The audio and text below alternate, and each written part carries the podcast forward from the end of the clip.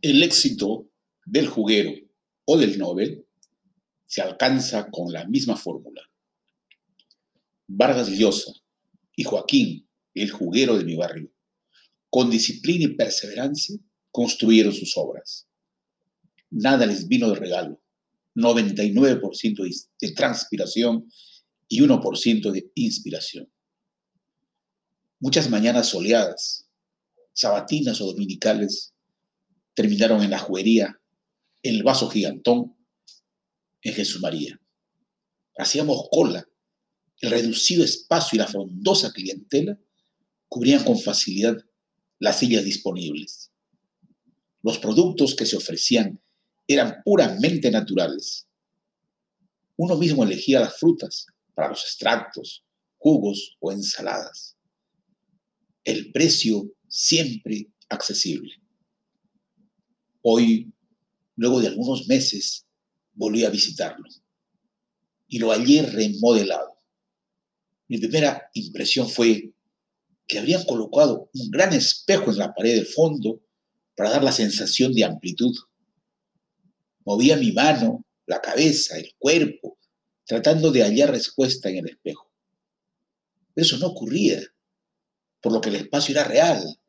Habían logrado comprar el local contiguo. Ahora sí había lugar. El ambiente era elegante. Las paredes pintadas hacían juego con la diversidad de colores de las frutas de la estantería. Entonces me invadió un gozo especial, una alegría sincera. Quería felicitar al joven dueño y sus trabajadores. Era un ejemplo real de la juventud emprendedora del Perú, de aquellos que se abren paso al progreso a pesar de las muchas dificultades. Probablemente en algunos años ellos abrirán otras juguerías o tal vez venderán franquicias. Pasado el tiempo, nadie recordará quién lo inició y cómo se construyó ese imperio. Yo que los he visto surgir puedo decir que los jóvenes que nunca tuvieron dinero ni cursaron estudios superiores siguieron una misma fórmula. Trabajo, limpieza, ahorro, persistencia en el sueño. El resultado fue productividad, crecimiento, fidelidad del cliente, progreso y riquezas. Esta fórmula ganadora, ¿por qué no se imita? ¿Dónde se vende emprendedurismo, persistencia y visión? Díganme dónde que lo compro, gritaba callado. Entonces, desde mi dentro, una voz se levantó presta y desafiante. No es necesario ir a alguna tienda. Esa fórmula la siguen todos los exitosos que no esperan sacarse la lotería. Es independiente si pasó o no por la universidad. Por ejemplo, Mario Vargas Llosa, Premio Nobel de Literatura 2010. ¿Acaso tuvo un padre muy preocupado por él? No, hasta diríamos que fue más bien un obstáculo. Sin embargo, surgió, triunfó en la dimensión de la intelectualidad. En ambos casos, jamás hubieran alcanzado el éxito si no se hubieran sacrificado más allá de lo usual. Trabajo organizado, disciplinado, persistente, con el objetivo claro. Ellos no prefirieron darse la siesta hasta las 10 de la, mañana o dejar cosas para el fin de semana. El juguero madrugaba a las 3 o 4 de la mañana para traer la fruta fresca de los acopiadores de la parada. En su pequeño espacio nadie se sentaba durante las 8 o 9 horas.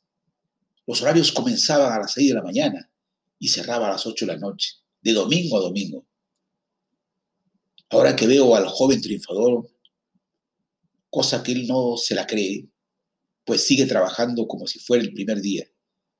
Siento que nada valioso se alcanza sin esfuerzo, independiente de la especialidad o si el trabajo es manual o intelectual.